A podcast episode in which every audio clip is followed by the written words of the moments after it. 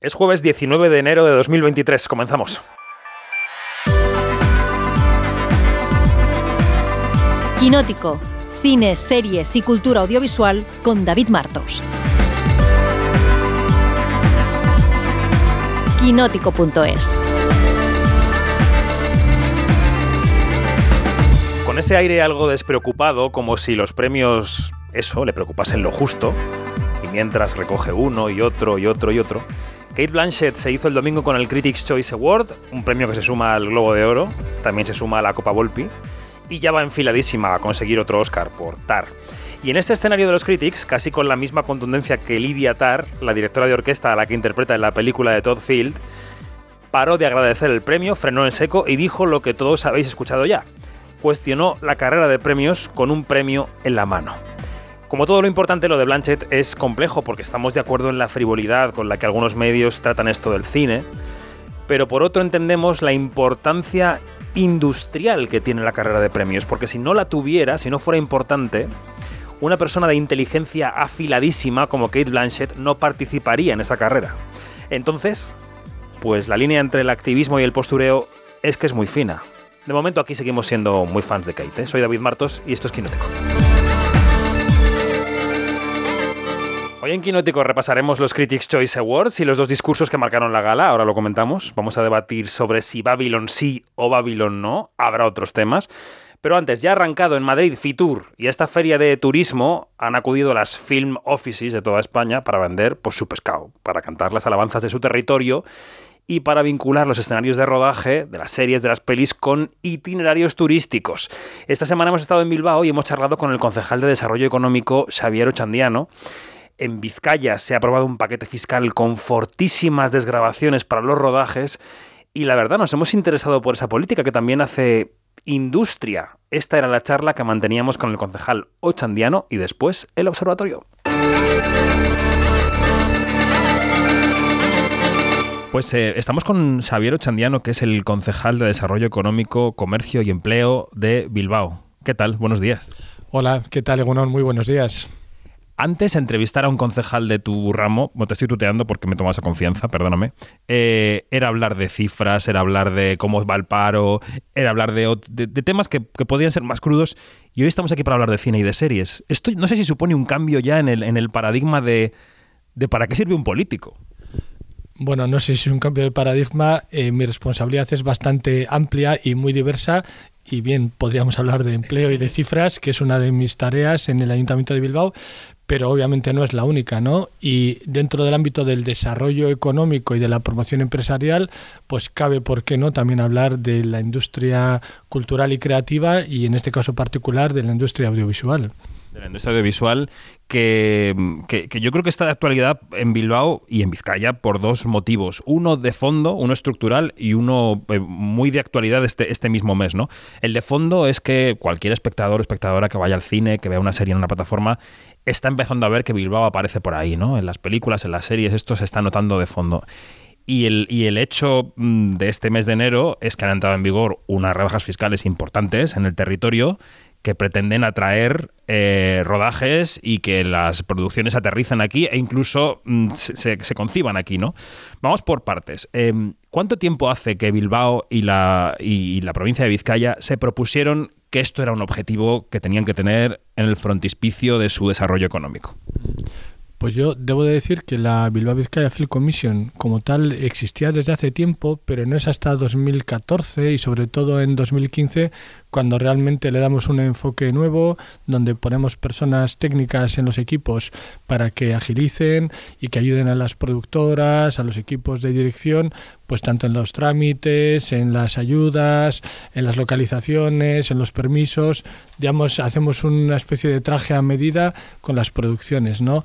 Durante estos últimos siete, ocho años hemos trabajado de manera muy intensa eh, al principio diríamos con menos recursos y con mucha voluntad y ahora ya en los últimos tiempos, pues bueno, con más recursos, con más capacidades, es verdad que se ha ido generando una inercia positiva, ¿no? Fruto del buen trabajo que han hecho los equipos técnicos.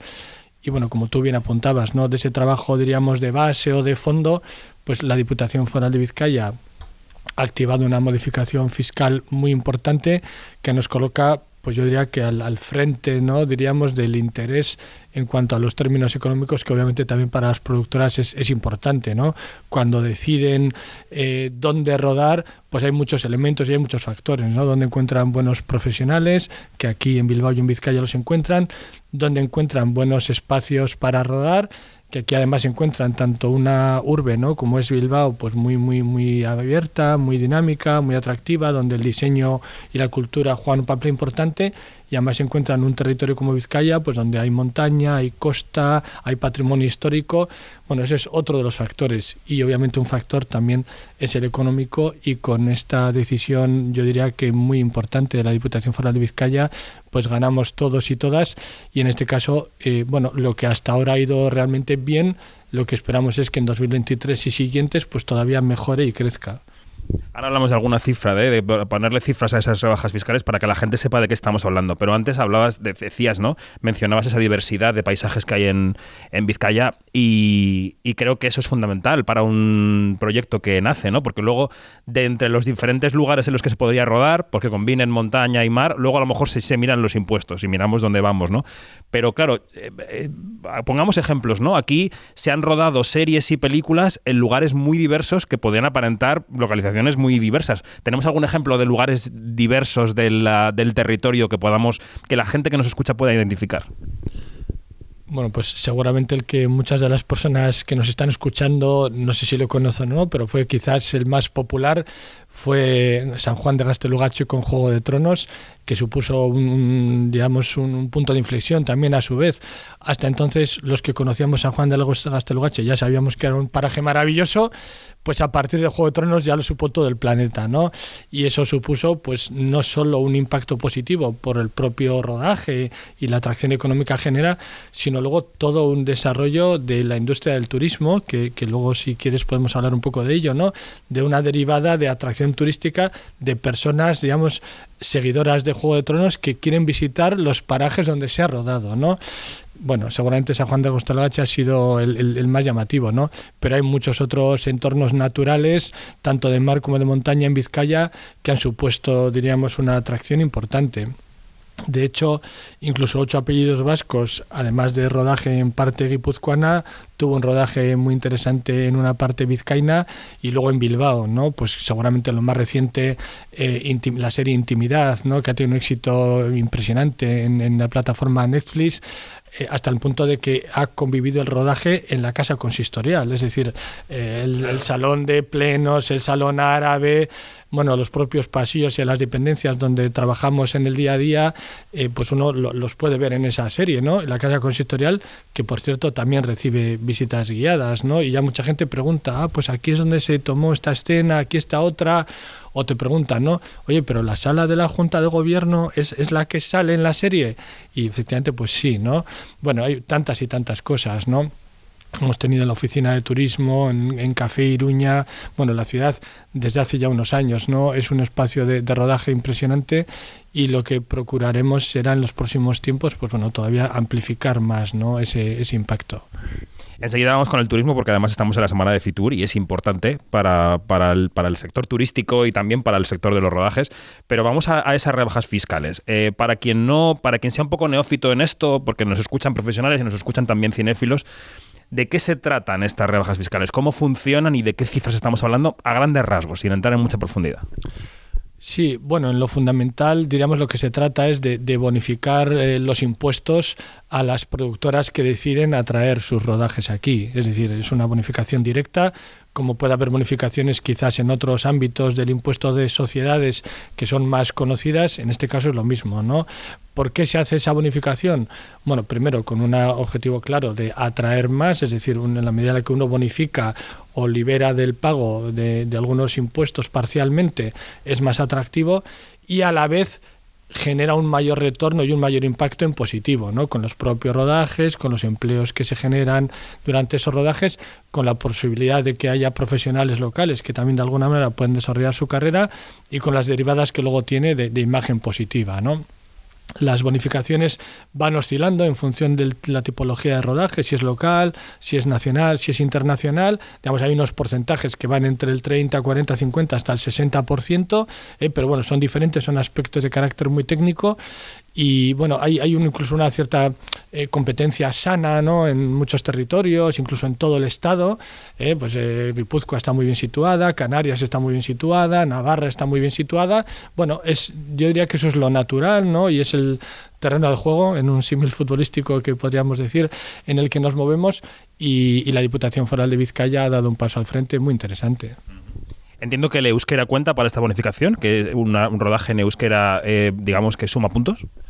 Sí, habría que ver la letra pequeña, diríamos, de las bonificaciones fiscales, pero también hay un estímulo positivo a los rodajes en euskera.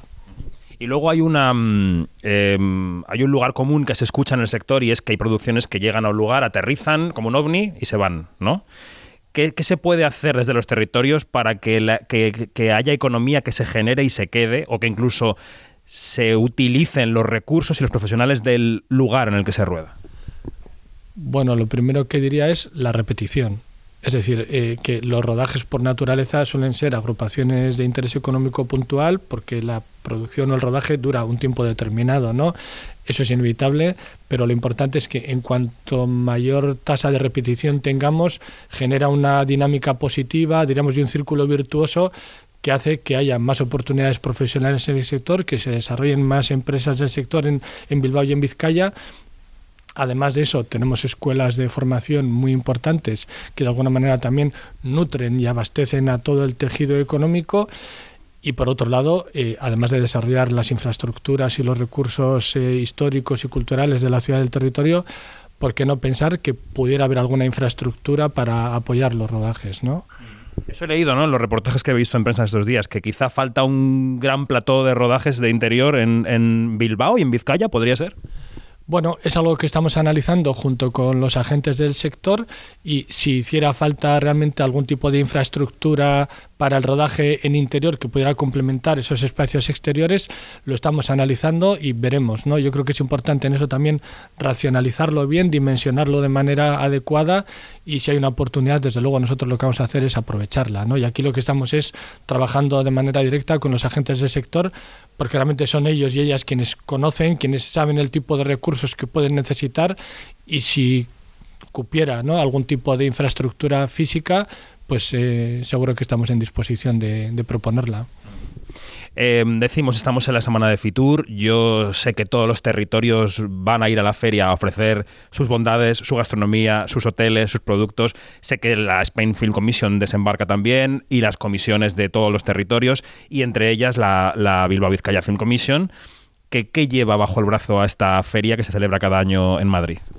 Sí, bueno, dentro de la estrategia de turismo que tenemos en Bilbao, también en colaboración con la Diputación de Vizcaya, eh, como tú bien dices, digamos, todos los años llevamos pues nuestra, nuestra artillería habitual, ¿no? El diseño, los museos, la cultura, la gastronomía de vanguardia, etcétera, eso es, digamos, lo, ordinario, ¿no? Además tenemos la unidad del Convention Bureau, que trabaja también en una división de Fitur muy vinculada a las ferias, congresos, convenciones, y la Bilbao Vizcaya Film Commission también está dentro de la Spain Film Commission, ¿no?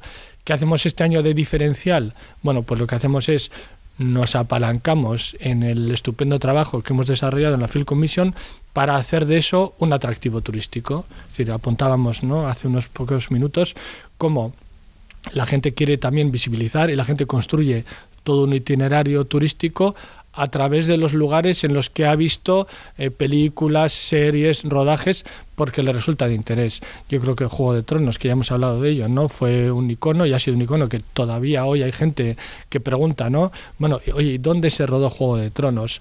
Hemos tenido, bueno, yo creo que fue en el año 99, ¿no? Cuando Pierce Brosnan, entonces agente 007, se tiró desde una ventana muy próxima al Museo Guggenheim que apenas hacía cuatro o cinco años que el Guggenheim se había inaugurado, bueno, pues hoy en día la serie Intimidad, eh, La vida padre, eh, Andía, bueno, tantas y tantas películas, series, miniseries, spots de televisión, videoclips, es una infinidad ¿no? de, recursos que antes hemos tenido la oportunidad de, de, grabar y de desarrollar aquí, que a su vez suponen un estímulo para la atracción turística. ¿no? tenemos alguna anécdota de hace apenas unos meses de cómo ha habido una pareja de turistas holandeses aquí mismo en, la oficina de turismo que preguntan a, los técnicos de la oficina, bueno, oye, ¿en qué lugares se han rodado tales secuencias de la serie Intimidad, ¿no? Lo cual no deja de ser curioso, ¿no? Que alguien de Holanda venga a preguntar a la oficina de turismo dónde se ha rodado Intimidad, pues bueno, además de la casa consistorial, el Café Iruña y tantos y tantos espacios públicos de, Bilbao, ¿no? En un, algo, una serie que a mí además personalmente me gustó muchísimo, ¿no? Eh, pero que es casi un public reportaje de, la ciudad, ¿no? Es magnífica, ¿no? O La vida padre, ¿no? Pues algo más de comedia, ¿no? Pero bueno, también con un punto emotivo, pues que es un...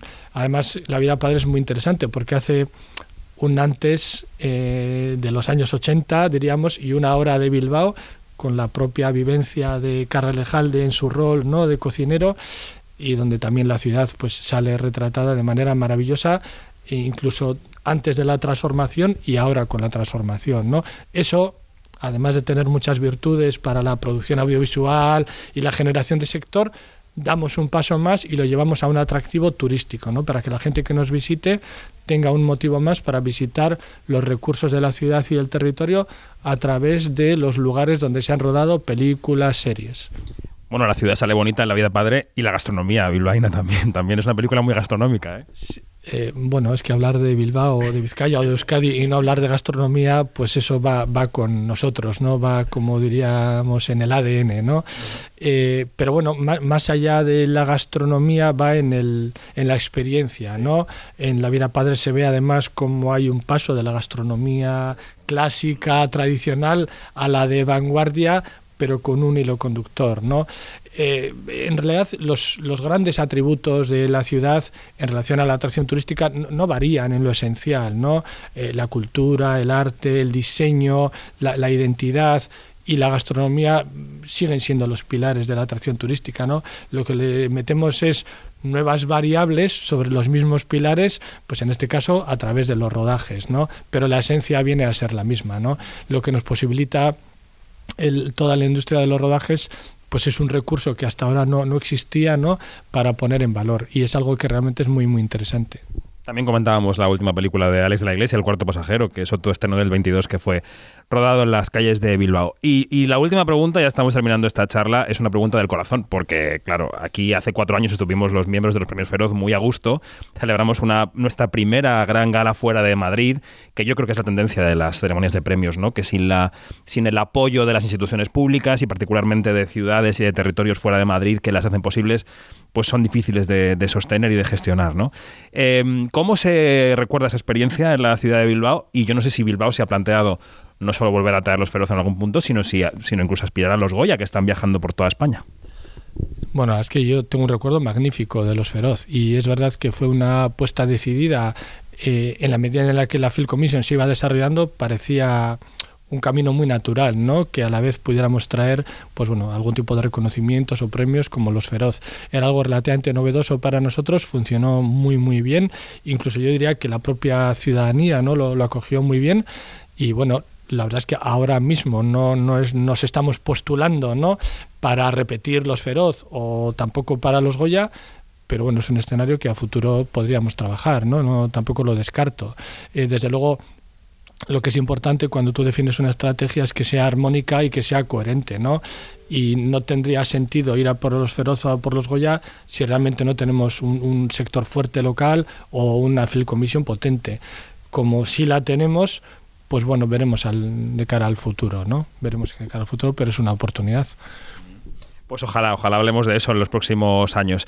Eh, Xavier Chandiano, muchísimas gracias por recibirnos en el despacho de la concejalía y suerte con la tarea que, que, se suma a todas las otras que tienes. Eh. Bueno, pues nada, muchísimas gracias eh, a vosotros y a vosotras. Para mí es un verdadero placer y gracias por darnos la oportunidad de compartir ¿no? pues estos proyectos y estas iniciativas que además eh, cuando van bien, van para el bien de todos y de todas, ¿no? Y fortalecen mucho la, imagen de la ciudad. Hay que hacer industria en este país, eh, eh, concebido en todos los sentidos, ¿no? Estado, territorios, hay que hacer industria entre todos y todas.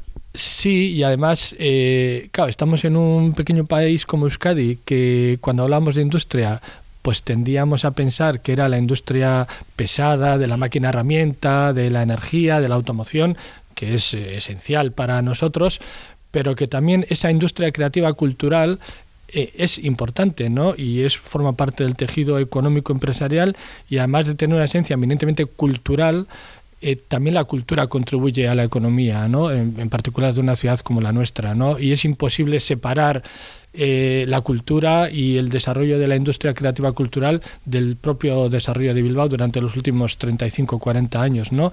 y en lo que viene a futuro. ¿no? Yo creo que eso es un elemento importante, ¿no? que, que, que nos creamos de verdad que estamos hablando de una industria que es generadora de actividad económica y de empleo.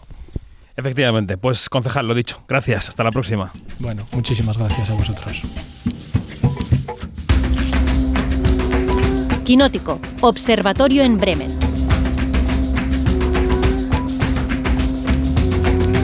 Bueno, pues interesante la conversación que manteníamos con el concejal de Desarrollo Económico de Bilbao, porque los políticos también tienen que ver en esto del cine, y él lo ha demostrado. Pero abrimos ya el Observatorio en Bremen de Quinótico. Yanina Pérez Arias, ¿qué tal? Buenos días. Muy, muy, ¿qué tal? ¿Cómo estás?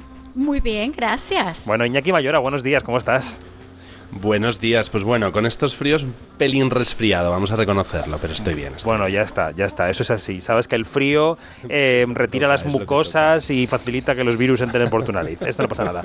Y desde la redacción de Quinótico, aunque su sonido de fondo podría ser una fábrica papelera o una planta de reciclaje, Dani Martínez Mantilla, buenos días.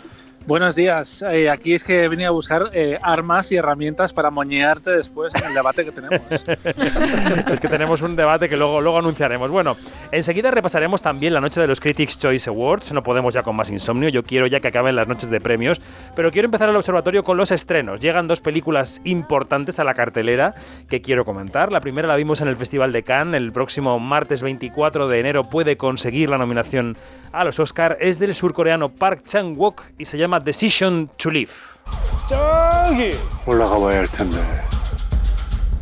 왜 굳이 일로 올라가요? 많이 놀라셨겠습니다. 남편이 죽었는데 안 놀랬대. Bueno, Iñaki, con el eh, surcoreano que aprendiste en el colegio, cuéntanos algo sobre esta película.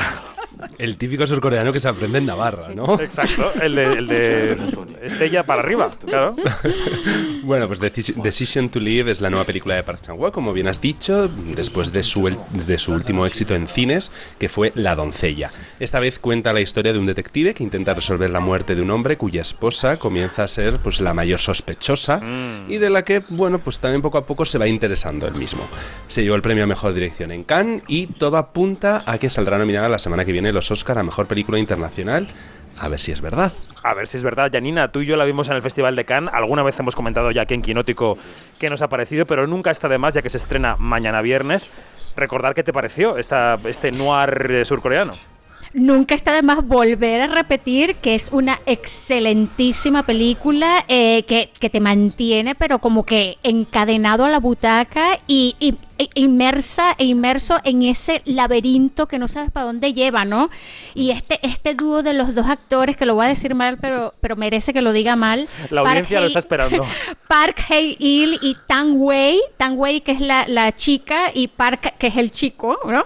Park, Park Hae-il, pues hacen una, un, una pareja extraordinaria y bueno, Park Chan-ko que aquí demuestra que tiene, que tiene una mano de santo, de, de, que, que le han dicho hasta el Hitchcock, el Hitchcock eh, sudcoreano, pero yo creo que es una cosa, wow, ¿no? Porque el mismo se inventa y se reinventa, ¿no? Bueno, yo lo que digo desde que vi la película en Cannes es que es una película muy intrincada, es una película policíaca en la que surge no sé si el amor, pero sí la, el, no sé, cómo decir, la fascinación, pasiones. las pasiones entre un policía y una detenida en un interrogatorio, más o menos, y a partir de ahí es un laberinto de cosas en las que tú no puedes dejar de mirar, no entiendes muy bien qué está pasando, la trama a mí no me queda muy clara después de haberla visto.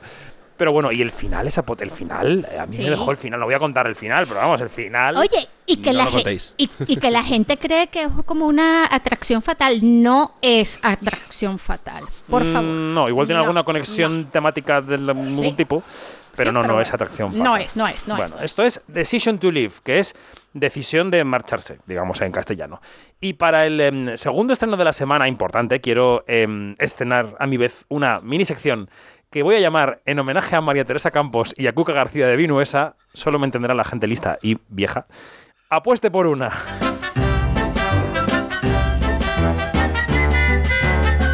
Yo esto lo puse en el grupo de WhatsApp de redacción de Quinótico y nadie sabía que era apueste por una.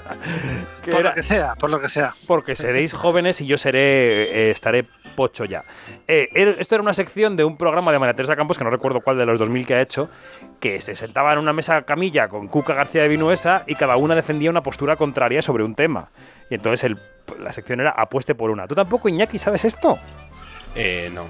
Pero eh, me lo estás diciendo como si yo fuese mayor. No, porque eres... No, por adicto a los contenidos audiovisuales, no por otra cosa. Pues no, la verdad es que lo tenía bastante fuera de. Por mi youtuber. de conocimiento. por youtuber. Eh, bueno, pues resulta que Dani y yo tenemos unas opiniones muy contrapuestas sobre Babylon. ¿eh? Así que hemos decidido hacer una a favor y en contra, una apuesta por una sobre Babylon. Pero antes, Iñaki, fijemos los datos de esta película. A ver. Bueno, pues vuelve Damien Chazelle y lo hace con una película que habla del desenfreno, del ascenso y caída, de los excesos y la degradación en Hollywood de los años 20. Una película que no está dejando indiferente a nadie, como podemos ver con nuestros compañeros, y que puede pues valerle al director de La La Land una nueva nominación al Oscar, O no. ya sea mejor Ojo, o no, director, o no. o a película, así como pues algunos miembros de su estelar reparto. Pues dígase Margot Robbie, a Brad Pitt, o estos ya creo que no, que están fuera de la carrera, pero también están en la película, Toby Maguire, Diego Calva o Jen Smart. Bueno. Eh, contadme, compañeros. No, no, no, antes eh, voy a decir a Janina que ya sabe ella que ella puede azuzar, preguntar lo que quiera, meter cizaña, tal, también tú, Iñaki, y vamos a ver cómo suena Babylon. Esto es aspiración de polvo. ¿Y tú qué? ¿Perdón? Si pudieras ir a cualquier sitio del mundo, ¿dónde irías? Siempre quise ser parte de algo grande. Me encanta esa respuesta. Algo que perdure, que tenga sentido. Algo más importante que la vida. Sí. Está escrito en las estrellas. Soy una estrella. Bueno, eh, mm, este es el personaje de Margot Robbie, hablando con, con el de Diego Calva, ¿no? Empecemos por Dani, que como habrá adivinado nuestra sagaz audiencia, está a favor, y luego voy yo que estoy en contra. Dani, ¿por qué, por qué en un vericueto de tu intelecto has decidido que te gusta esto? Eh, pues eh, fue una reacción bastante visceral, eh, es decir, la disfruté muchísimo como ejercicio audiovisual y como eh, desvenenamiento de Damien Chazelle, que es un tío que se toma muy en serio y que aquí ha decidido hacer su logo de Wall Street. Y por cierto, creo que ya me has quitado un poco de mérito al debate porque cuando has dicho vamos a ver cómo suena, tenías que haber utilizado un fragmento de la banda sonora de Justin Harwitz, ganador del Globo de Oro, por cierto, que es increíble. es un poco la misma banda sonora de La La Land, pero Bueno, es que hay compases de La La Land que están metidos en la película, ¿no, Dani? Hay compases que, que suenan literales. Sí, sí, sí, sí, sí. A ver, no tienen ningún, ninguna vergüenza realmente también Chazelle porque también tiene un final que va a ser muy comentado, bastante controvertido. Hay gente que se ha reído de él directamente en Estados Unidos. Y es una película arriesgada. Es una historia de dos ciudades que decía, que decía Dickens, porque es cierto que la primera hora y media es mucho más divertida, ligera, más... Que las Jordan tres Belfort posteriores, sí. En los años 20 y luego la hora y media. Hay un salto de tono muy bestia que yo entiendo que haya gente que se haya desconectado ahí porque a los personajes les falta cierto desarrollo a pesar de que a mí me parece que mm, tanto Margot Robbie como Brad Pitt están espectaculares y recuerdan que es una estrella de cine que también es uno de los temas que yo creo que aparece ahí en Babylon. Y se nos va un poco el tono pero es que yo la disfruto de principio a, a fin Pero eh, además, me dirás, David, que la escena del rodaje en, en el desierto no es increíble. Es increíble, no, no, vamos a ver. Hay puntos que, que comparto contigo. Que Margot Robbie y Brad Pitt están fantásticos y que son dos verdaderas estrellas de cine, lo comparto contigo. Que la película es entretenimiento puro en el sentido de que no puedes dejar de mirar porque siempre están ocurriendo cosas en la pantalla, lo comparto contigo. Que Chazelle se desmelena, lo comparto contigo. Ahora, ese Se final... desmelena mal, se desmelena mal. Ese final, que no vamos a decir porque. Bueno, podríamos decirlo para disuadir a la gente de ir, pero no somos así. Ese final es justamente la razón por la que yo censuro la película entera, porque lo destila, ¿no? Y esa pista de que hay banda sonora de La La Land en, en, en Babylon también es un hilo del que tirar, porque lo que yo pensaba todo el tiempo viendo la película es, de los creadores de La La Land que te enseñó cómo es el Hollywood podrido de hoy, vamos a hacer la obra magna sobre cómo era el Hollywood podrido de ayer, que explica realmente cómo es el Hollywood podrido de hoy. Es decir, tiene un aire de querer ser obra magna, de saberse obra magna todo el rato, por supuesto incluido el final, que, que en, una, en cierto sentido invalida toda la minuciosidad de las interpretaciones de Margot Robbie y de Brad Pitt. Todo es un exceso, es un potaje con miles de ingredientes, color, purpurina, elefantes, mansiones, cocaína. Vómitos. Que, te lo, vómitos, parece eh, el triángulo de la tristeza hollywoodiense. O sea, es una locura de película que solamente se puede salvar si admiras la locura. Eh, porque todos los ingredientes se tapan a sí mismos. Es como meterle hinojo y ginseng a un cocido madrileño, que no puedes paladear el garbanzo, que es Margot Robbie. Eso es lo que A yo ver, digo. eso es lo- yo he leído que, que Margot Robbie está súper desaprovechada. Quiero escuchar no, eso. no diría eso, Dani. No, yo tampoco. Yo Ajá, creo que ok. simplemente el personaje está un poco infraescrito. Que, que- Infrascrito, soy muy fan. Sí, no, no, que le, le falta un poco ahí de desarrollo. A mí Ma- Margot me gusta más, por ejemplo, en Jotonia o en otras películas, pero es interesante además eh, cómo Chasel eh, le junta a Margot Robbie con Samara Weaving, que es una actriz con la que la han comparado durante años, y también lo, la utiliza un poco para explicar quién es una estrella de cine y quién no, que es un poco cruel para Samara Weaving, por otra parte. Totalmente. Mm. ¿Y tú ves. Dani, que Diego Calva tiene madera de estrella, que va a despuntar desde esta película? ¿O, o te parece como a mí un poquito pan sin sal? A mí me parece que lo tenía bastante difícil porque es el, el verdadero protagonista de la película. Total. Él no había hecho prácticamente nada en Estados Unidos y de hecho él ya ha contado que su intención es volver a trabajar en, en el cine latinoamer- latino- latinoamericano, que no quiere ser una de esas estrellas que en cuanto le da una oportunidad fuera no, no quiere mirar atrás. Él hizo Güeros, por ejemplo. eh, Pero a mí me parece que, que cumple, pero claro, cuando te ponen al lado a Brad Pitt haciendo de un trasunto de Jack Valentino, eh, que es otro, una de las estrellas de, de los años 20 que no supo dar el salto a- al Hollywood del sonido, o a Margot Robbie, pues se queda un poco desdibujado. Es que además, mira, me ha recordado por qué odio la película también. Porque es que eh, es que quiere enmendarle la plana cantando bajo la lluvia todo el rato, Sí, ¿no te lo parece? es- eso es cierto, eso es cierto. Es que eso me pone muy nervioso, sobre todo viniendo de un señor, también Sassel, que no sé si que tú has podido entrevistarle, eh, Janina, No. a Chassel. Bueno, yo le entrevisté en Cannes por Whiplash, que hace ya más años que la tos, ¿no? Entonces, él era, él era un jovencito apocado, como con un bigote incipiente, como si tuviera 13 años, ¿no? Entonces estaba sentado allí en un jardincillo y había hecho una cosa mm, portentosa. A mí Whiplash me, parece- me encanta, me parece una película maravillosa. Y de repente, ¿de dónde sale este ser que se marca esta cosa excesiva como diciendo yo voy a explicar la mandanga? Bueno, te recuerdo que eh, No sé. es una persona a la que le dieron el Oscar a la mejor película Ujú. y dos minutos y 37 segundos después le dijeron, perdona, que es que ha habido un error. Tú, si, para, si hacías es una como caerse de la cuna de pequeño. momento, veías el origen de un supervillano en Damien Chazelle, que lo hemos visto un poco aquí, con una obra que en el fondo sí que dialoga con todas sus películas, porque vienen a decir una y otra vez lo mismo, que es la grandeza exige un precio demasiado alto por el que pagar.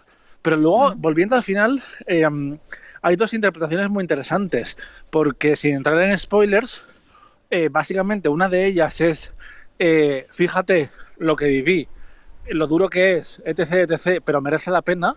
Y por otro lado, hay otra que es, eh, en el fondo, eres insignificante y lo que tú crees que fue especial, después han venido 50 más en la industria del cine y se han olvidado de ti. Bueno, eh, yo creo que es más bien la segunda lectura que es la misma de La La, La La Land, ¿no? Que al final te el propio negocio tiene tanta fuerza y tanta vida que te atropella y las pequeñas vidas miserables de los pianistas y actricillas que van a los eh, casting no importan nada. Él es un descreído, él es una persona sin corazón y lo demuestra en esta película. Perdón. O sea, ha pasado al nivel de Jennifer Lawrence, también Chazelle en mi vida. Otra cosa, otra cosa que he leído, sobre todo de- en las críticas de- del mundo anglosajón, es que esta película se parece tanto a Baz Luhrmann que deberían de darle regalías. ¿Eso es cierto? No, sé- Eh, no sé en Venezuela qué es dar regalías, pero lo O entiendo. sea, que debería de ser parte Comisiones, sí, ¿no? comisiones. Ah, exacto. vale, que se lleve comisión Baz Luhrmann, sí. Eh, Dani. Eh, sí, sí, sí, es una película que está alimentada por ese espíritu caótico, eh, grotesco, eh, sobre todo en la primera fiesta de la película, que es como abre, que son 40, 40 minutos, creo, sin parar.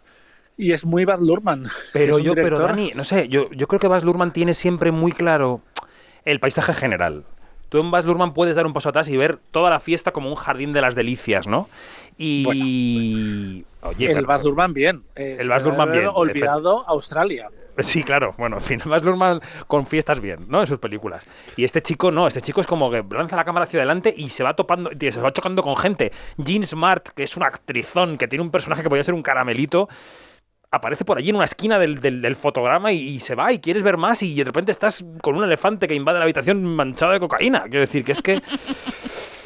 Ay. Hay demasiados personajes. El de Jim, Ma- Jim Smart, por cierto, Mm. me recuerda un poco a La Jovenets, a la película de Sorrentino. Era Sí, un, ro- un rol que tenía Jane Fonda y tenía Total. básicamente la misma escena de poner al personaje en su sitio y decirle que es nada en un escenario mucho más grande que él. Es cierto que se olvida un poco de los personajes, pero es una película que está por encima de ellos. Y luego... En el sentido que creo que es más un concepto Hmm. que no una historia de personajes, lo cual eh, no es ni bueno ni malo, eh, simplemente es. Es. este Y luego, eh, a nivel general, basta ya de contarnos vuestra infancia, directores de Estados Unidos. Eso, punto número uno. Punto número dos, basta ya de contar el origen de vuestro negocio. Ya sabemos que es así. Ya no, o sea, buscad historias nuevas en el presente o en el pasado que tengan un hilo con el presente, pero basta ya de la egofagia. O sea, El otro día publicaba un artículo muy interesante el Hollywood Reporter. Eh, Bueno, eh, solo me leí el titular, ¿vale? Lo tengo pendiente, lo tengo ahí en favoritos, porque quiero ser honesto.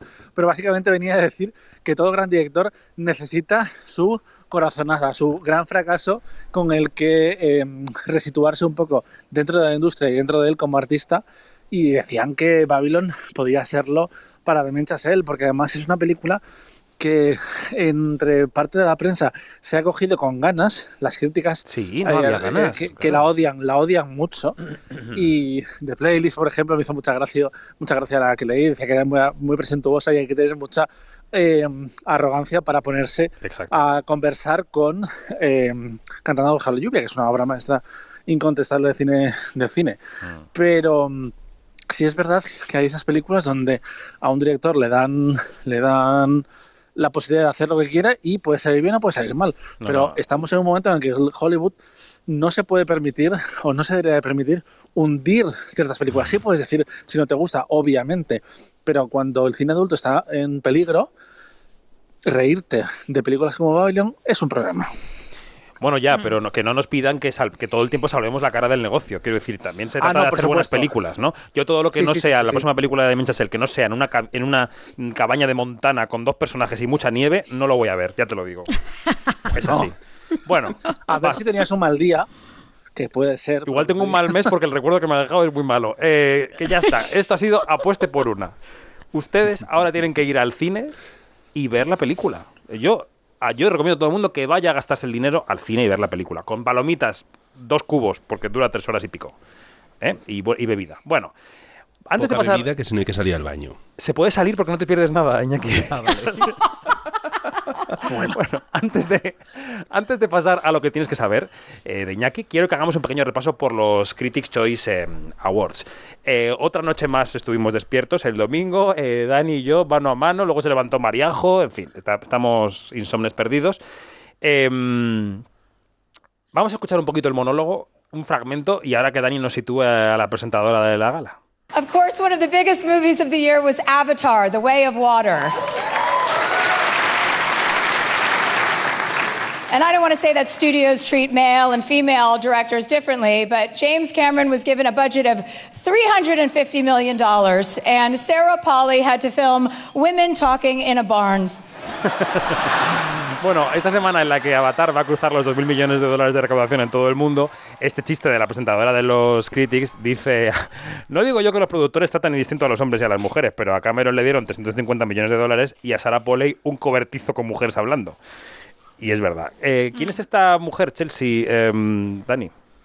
Chelsea Handler es una, es una cómica eh, y presentadora, así como bastante irreverente. No estuvo particularmente ácida eh, en los Critics' Choice, también porque venimos de años con gente como eh, Ricky Gervais o este año eh, Jared Carmichael, que eh, recordemos se ha publicado estos días en Hollywood Reporter que mm, el discurso de, de arranque de los Globos. De Oro dejó en shock y sin palabras al presidente de la asociación porque no sabía en absoluto que iba a hacer eso. Que es como, bueno, ¿qué esperabas? Presidenta, Eh, presidenta, es- claro. es, mujer. es mujer. presidenta, inve- investiga a quién contratas. Pero bueno, Chelsea. Mira, vamos a eh, ver una hizo un cosa. Te, te voy a parar, te voy a parar aquí. Es imposible que la señora que contrata al presentador no sepa el monólogo.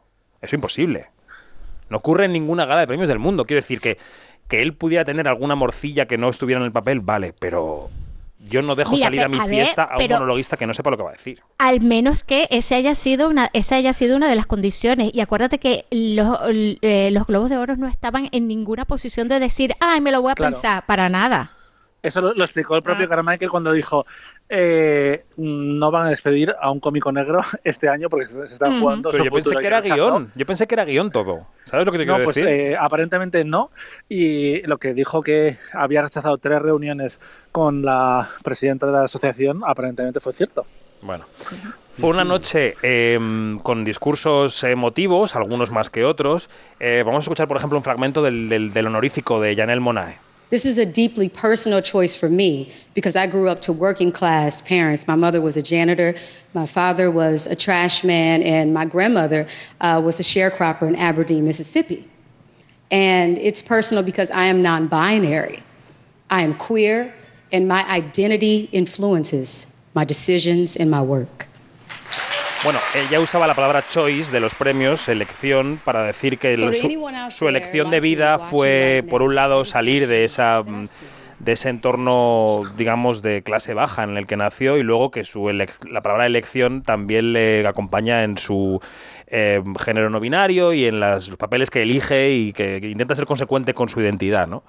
Em, esto fue ya en el Mona. Y luego en los premios, bueno, pues en series eh, ganó en comedia Colegio Abbott, que se ha revelado como la gran comedia de la temporada, en miniserie The Dropout, Auge y Caída de Elizabeth Holmes, y en em, series dramática hubo una gran recompensa para Better Call Saul, el, em, la precuela de Breaking Bad, eh, y así agradecía los premios en su última temporada final como personaje, ¿no? Como personaje de Saul, Bob Odenkirk. Uh, I was offered this amazing role by Vince Gilligan and Peter Gould. I did nothing to deserve it. Nothing. Well, maybe the Ben Stiller show. Bueno, But, uh, era parte del, del- del pequeño monólogo que se montó ahí. Eh, de la parte de series, chicos, chica, eh, ¿qué os sorprendió, qué os gustó de los premios? No sé, Iñaki, Yanina, si tenéis alguna opinión sobre los premios de series de los Critics. Mm, yo creo que no hubo. Venga, Iñaki. Creo. Eh, creo recordar que no hubo ninguna sorpresa así grandísima. Sí que es verdad que eh, después de lo que había pasado en los Globos de Oro, que pasaron otra vez por encima de, de la película, de la, de la serie de Bob Odenkirk, eh, pensábamos que esto podía repetirse, pero mm, como dices, yo creo que fue al final un gran reconocimiento. Eh, yo creo que no hubo ningún otro premio que, que nadie se esperase, si no me equivoco. ¿No? O sea, yo creo que al final todos fueron mm, esperados. Colegio Abbott ya sabíamos, ya desde los semis empezaba a escuchar que podía ser como mm, de las grandes triunfadoras, pero eh, el resto eh, no creo que no, no hubo grandes sorpresas. No, yo tampoco creo que hubo grandes sorpresas. Claro, es- se esperaba un reconocimiento para Odenkirk, por supuesto, eh, pero claro, siempre está como que qué va a decir, ¿no? Frente al micrófono. y, y yo creo que las grandes sorpresas fueron lo que dijeron los que ganaron, que esperaba, que esperábamos que ganasen. O sea, Sí, ahora vamos con el cine, porque vamos a escuchar, por ejemplo, un fragmento, el fragmento más emotivo del discurso de Brendan Fraser. Vamos a dejar el minuto completo, porque primero se empezaba acordando de Darren Aronofsky, el director de The Whale, La ballena, la película por la que ha ganado el mejor actor de drama y con la que se encamina hacia el Oscar claramente. And Darren Aronofsky, I was in the wilderness, and I probably should have left a trail of breadcrumbs. Know, but you found me, and um, like all the best directors, you merely just showed me where to go to get to where I needed to be.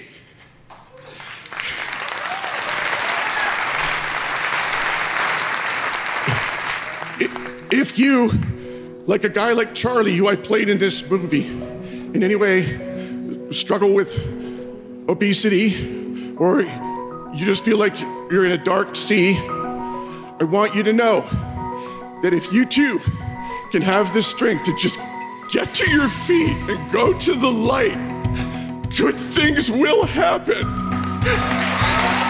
Bueno, el discurso dice que Darren Aronofsky le, vio, fue, fue visto, como es una expresión americana, ¿no? De decir, él, él vio como yo era y luego aconsejaba a la gente que esté en un mar oscuro, que luche contra la obesidad, que se levante, que camine, porque al final las cosas ocurren. Em, ¿No es too much esto de Brendan Fraser, Dani?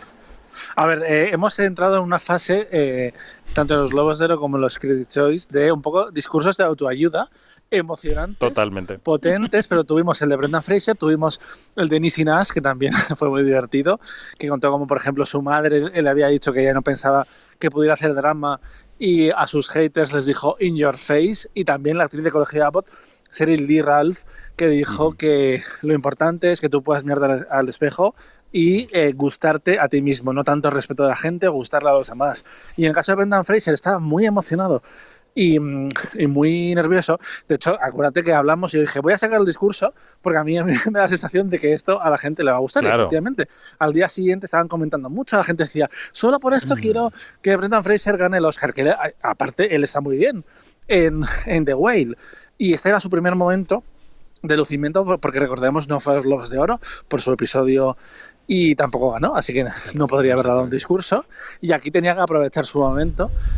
Eh, veremos qué pasa en los SAG, que va a ser yo creo quien consolida un favorito mejor actor, pero el sentimental ahora mismo es sin duda Brendan Fraser. Sabes que Brenda Fraser nos esto porque eso nos a ver, lo que es una carrera de premios no es solamente ir a la gala y ya está, sino también están todos estos talk shows que, que hacen todos los actores, todas estas estas rondas de, de medios, de, programas y todo eso, el besamano. Y claro, y Brendan Fraser está se está luciendo en cada uno de ellos, luciendo, ah, ah, no lo estoy diciendo desde el punto de vista irónico, lo estoy diciendo este, desde el punto de vista más sincero, este, está dando a demostrar con este una, una sinceridad, una cosa lo, eh, en esa en esa tónica que decías tú, Dani, ¿no? De no solamente de autoayuda, sino de, de estoy aquí, ¿no? Recuerdo uno en específico eh, con Drew Barrymore que, que estaban hablando de, de- de la paternidad, de cómo él di- tomó la decisión de, de dar dos pasos para atrás y dedicarse a sus hijos, por ejemplo. O este encuentro que tuvo con Ke Hugh Kwan, que es el de todo a la vez y en, a todas, en todas partes, que, que ellos eh, hicieron una película juntos y se volvieron a encontrar o se reencontraron recientemente en los Critics y hubo una cosa muy bonita que fue como que we are still here, ¿no? Estamos, estamos aún aquí. Entonces, Sí. son cosas que, que de verdad que van bordando esta carrera de los premios que, que la gente les tiene cautivadísimo. No, no, absolutamente. El caso de que, que Hui Kwan es un poco fuerte. Que además recordemos en el discurso de los critics dijo, estoy muy sorprendido, que es como, cariño, espero que estés hablando de que estás muy sorprendido de lo que te ha pasado en el último año, porque llevas 30 premios en el último mes y medio. Dejadme. Y ojo, cuidado con esos discursos, porque luego la gente te juzga Toma nota. y, y te dice, vamos a calmarnos un poco, que esto le pasó a Jessica Chastain el año eh, de La Noche Más Oscura, que dijo que había trabajado mucho tiempo para llegar hasta ahí. Y la gente desde casa eh, decía, pero ¿usted quién es? Que eh, he visto una película suya por primera vez Bueno. el año anterior. Callaos un segundo, que es que sabéis tanto que no me dejáis avanzar. Que ah, eh, mencionabais al actor secundario de toda la vez en todas partes, que fue la gran película ganadora de los Critics, con cinco premios.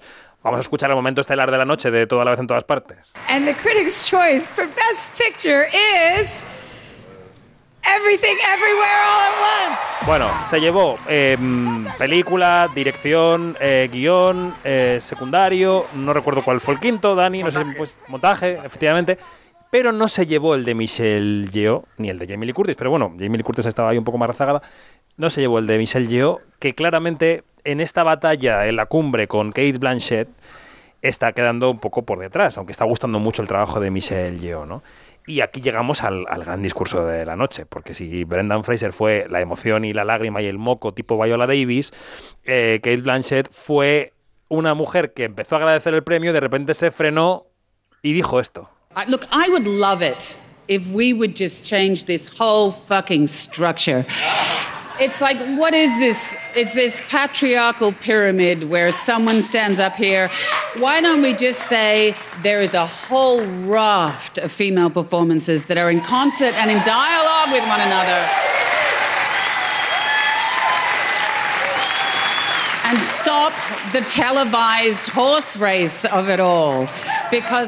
Tell el hipódromo, la carrera de caballos televisada, que es esta estructura patriarcal, piramidal, en la que alguien sube aquí y agradece y está por encima de los demás.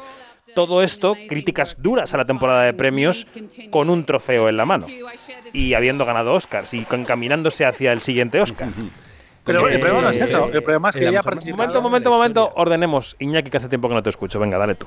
No, que eh, Kate Blanchett está ya se ha convertido, si, com- si sumas todos los premios de todo, eh, ya tiene, es la mujer mm, actriz más premiada de la historia. Estamos hablando de, que a nivel de premios, está ya por encima de Meryl Streep, no de los grandes, obviamente sabemos que ella está más nominada a los Oscars, por ejemplo, pero a nivel de premios eh, es la más nominada, es la más ganada, la mayor ganadora de la historia.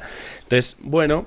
mm, Puede ser un poco hipócrita, ¿no? Lo- Bueno, lo- yo lo solo digo- tú en tu resumen de. Claro, yo solo de digo, los- si, si con ese aire con el que lo decía y con incluso en la manera de ir vestida, toda la gestualidad, la noche, la alfombra roja, la línea entre el activismo y el postureo, Dani, es muy fina. Solo digo eso. Cla- Claro, porque además no es tanto los premios. A ver, si te nominan es lógico que vayas a por ello y lo recojas. También lo ha hecho también de Luis y gente que no ha participado en, la, en el circo de la temporada de premios, entre comillas. Pero es que ella ha ido a los Actors on Actors de Variety, todo. donde estuvo hablando con Michelle Yeoh y, y hace campaña, lo cual está bien porque es una forma también de hacer publicidad de películas muy pequeñas que de otra forma no se hablaría. Y TAR necesita esa publicidad y necesita Kate Blanchett para que se vea. Ahora bien, eh, hay que ser un poquito coherente, pero bueno, tampoco culpo a Kate Blanchett porque claramente llevaba un par de, de copitas encima y, y, a ver. Bueno, pero no es excusa, ¿eh? porque ella es una profesional en todo. Es una mujer inteligentísima, muy, muy profesional. Y ella yo creo que si no hubiera querido subir con las dos copas, en caso de que hubiera subido así, no lo habría hecho. Quiero decir que... mm, ya. Ahí está. Yo creo que yo creo que Kate Blanchett está en un momento en el que ella se da el lujo de decir lo que se le pegue en gana. Tiene algo de razón, sí. Que era el escenario correcto para decir todo esto, no lo creo. Eh, pero bueno, eh, ella está en posición de decirlo. eh, a lo mejor otra persona no, no tuviese la autoridad que tiene ella, pero ahora viene la pregunta: ¿qué carajo es tener autoridad? ¿No? Este, todos los premios y todos los reconocimientos, tal vez sí. Kate Blanchett es- es- se ha perfilado como una, una actriz que, que es, este, no te digo este, categoría A, es categoría triple A. Entonces, claro, este, ella lanzó allí eso y yo creo que esto va a traer mm, bastante, bastante bola, ¿no? Esto va a ser un tema de conversación eh, a futuro. Hablando de temas de conversación, eh, creo que lo que tienes que saber, Iñaki Mayora prepara uno de los temas, uno de los suyos, relacionado con este. Quinótico, lo que tienes que saber. Vamos a ver, ¿qué dos o tres temas nos querías plantear esta semana, Iñaki? Bueno, pues obviamente quería, eh, creo que teníamos que hablar del discurso de, de Kate Blanchett en los Critics' Choice, por todo lo que estáis diciendo. Yo creo que se abre, se abre un debate. Fíjate que yo hay, hay una parte de su discurso que no sé hasta qué punto ella quiere un poco mm, quitarse el punto de favorita dentro de la carrera. No sé por qué. Hay algo O dárselo, que- Iñaki. Bueno, eres bueno, muy buena o- persona. No, no, no. Eres muy buena persona. Frenen, frenen. Ahora es el momento de que Iñaki exponga sus temas, los temas. Luego opinamos. Iñaki, sigue exponiendo. A ver, yo creo. Ella, bueno, siempre que hace carrera, siempre acaba eh, diciendo que hay mm, actrices nominadas que están mejor que ella. Recordamos el momento Marion Cotillard, que siempre dijo que era la mejor actuación del año y de hecho ganó. Y yo creo que este año mm, ha empezado junto con un montón de actores y actrices más a hacer también carre- ca- eh, apostar por otra, otra actriz que se llama Andrea Riseborough, que es una actriz de la que nadie se había hablado y de repente en los últimos días todo el mundo está hablando y está como subiendo las cosas de apuestas. No sé Venga, esto es ¿Qué tema uno. Y el este dos, enuncias los dos y luego ya nos pegamos. ¿Y Venga, cuál es el vale. segundo? Y el segundo tema, obviamente, para todos los que eh, seguimos Quinótico, mm, tenemos el tema de la salud mental. Podemos eh, leer a Milena Smith en quinótico.es hablando, eh, hablando de la salud mental en el cine.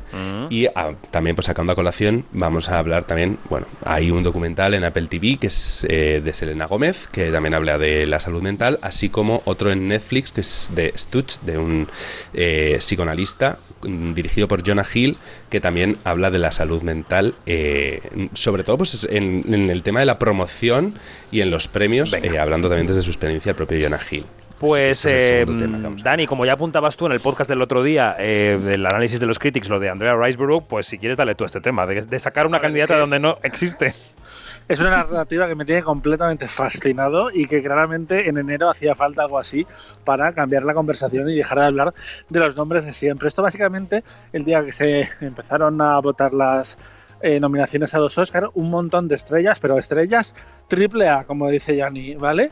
Como Jane Fonda, como Gwyneth Paltrow, que no tiene la menor idea de qué película ha hecho Andrea Riseborough, pero por algún motivo está diciendo que le encanta eh, Charlize Theron, superestrellas, y han decidido hacer una campaña por una película que pocos eh, habían ubicado, aunque es cierto que está nominada, por ejemplo, al Espíritu, o sea que no se han inventado, eh, y han hecho campaña. Y hay gente que, que lo ha convertido en meme, lo cual yo más o menos estoy a favor un poco de convertir en meme siempre las cosas, pero otros que se han ofendido de un momento. Eso es tan respetable como el circo que se monta cada año con las campañas de promoción, millones de dólares, y de repente, pues aquí, unos actores que probablemente en algunos casos han trabajado con ella y en otros no, como es Edward Norton, que también dice: Yo nunca hablo de películas o de actores, pero me ha encantado, bla, bla, bla y de repente está pasado esto. Eh, ¿Va a ir a alguna parte? Pues probablemente no, porque eh, es difícil montar una campaña cuando se empieza a votar. ¿Tú crees que Almodóvar, por ejemplo, mm. se ha enterado que esta película existe desde su casa? ¿O lo sabía ya o no lo sabía? Igual Kate le ha mandado un WhatsApp y le ha dicho, Pedro, ponte tu Leslie, que es como se llama la película. Pero esa relación sigue vigente por WhatsApp entre Kate y Pedro, ¿tú crees? Bueno, Kate, eh, sería interesante, la, verdad. Sí. ¿Cómo, cómo, Sería interesante. Que nombró a Penelope Cruz también en el discurso, por sí, cierto, sí, sí, sí, Supongo que por competencia oficial, ¿no? Porque no, no, tuve muy claro yo por qué película la nombraba en ese momento. Ya, porque por, por esa, porque se, estrenó en primavera. Se estrenó en primavera en Estados Unidos. Bueno, este es el tema 1. Y para el tema 2, como ya citaba Iñaki a, Milena Smith, quiero que escuchemos un par de intervenciones de esa entrevista. La entrevista está escrita en quinótico.es, primera con K y segunda con C, pero aquí podemos escuchar dos fragmentos. El primero en el que nos contaba que va a estrenar La chica de nieve, la serie de Netflix, la semana que viene, el día 27 y nos contaba que desde que terminó de rodar la serie ha estado 10 meses sin hacer nada porque con todo el éxito de la película de Almodóvar, de Madres Paralelas, empezó a sentir cosas que le pidieron parar. En ese momento ni siquiera yo misma sabía cómo me estaba encontrando, solo sabía que eh, no, no, no, me sentía bien. Conocidos, familia, mm, amigos, compañeros de trabajo. Bueno, mm, por ejemplo, Pedro y Penélope siempre, eh, toda la familia del deseo también me decían como, mm, Mile, tienes que parar. Mile, tienes que parar. Em, y, decía, yo no sabía muy bien, no sabía conceptualizar qué me estaba ocurriendo y después ya encontró la palabra. La palabra es ansiedad. Me he estado quietecita, eh, he intentado descansar, no meterme la tralla que me estaba metiendo antes, para también ahora cogerlo todo desde otro lugar, con otra madurez. Yo mucho más calmada también, ya estaba llegando también a un punto en el que el nivel de ansiedad... Eh, era demasiado alto como para aguantar cualquier eh, nada, cualquier conversación. Es impresionante, ¿no? Escuchar con esta crudeza el, el, el, devenir de una actriz que alcanzó la fama de repente yendo a Venecia con Pedro Almodóvar y que sintió que le venía demasiado grande y que tuvo que parar. Aquí hemos mencionado a Selena Gómez en su documental en Apple TV Plus, en el que dice lo deseé todo, lo quería todo y cuando lo conseguí vi que todavía me estaba matando lo que yo había deseado. Y hubo un quinótico en el que dedicamos la portada, creo, a Chris Hemsworth, que también está en este debate, ¿no? De, parar y de examinarse. Janina, ¿qué valoración haces de lo que has escuchado de Milena Smith y de, y de la importancia que va adquiriendo la salud mental en Hollywood y en, en el cine de otros lugares, como en España, ¿no? Es tan valioso cuando escuchamos estos testimonios porque porque se le quita, se le quita como que el velo a esta cosa de todos saben lo que es, pero hay gente tan, tan, digamos, tan... Ah, Dios mío, no se me viene una palabra más bonita que coños de madre que dice que, que, em, que, le dicen este son son cosas son cosas por las que uno tiene que atravesar. No esto no son cosas por las que uno tiene que atravesar.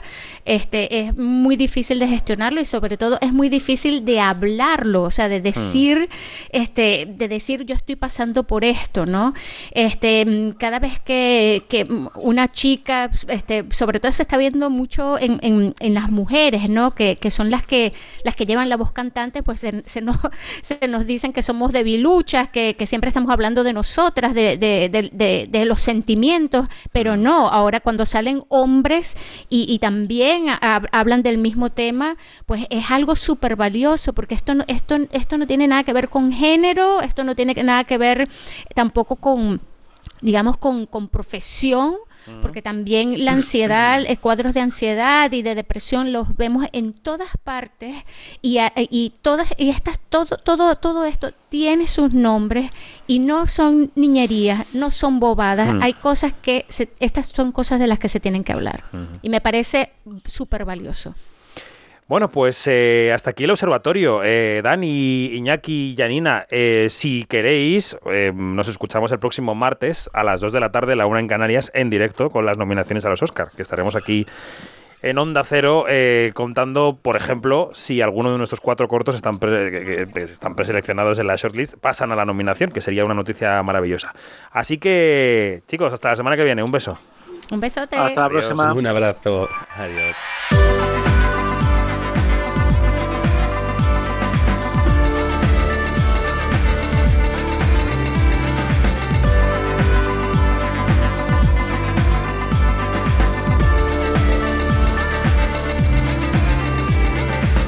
Lo dicho, nos vamos más información en quinótico.es o en nuestras redes sociales donde somos Quinótico, la primera con K y la segunda con C. Gracias Javi de la Torre por estar a los mandos técnicos del programa. Buena semana a todos y a todas. Adiós.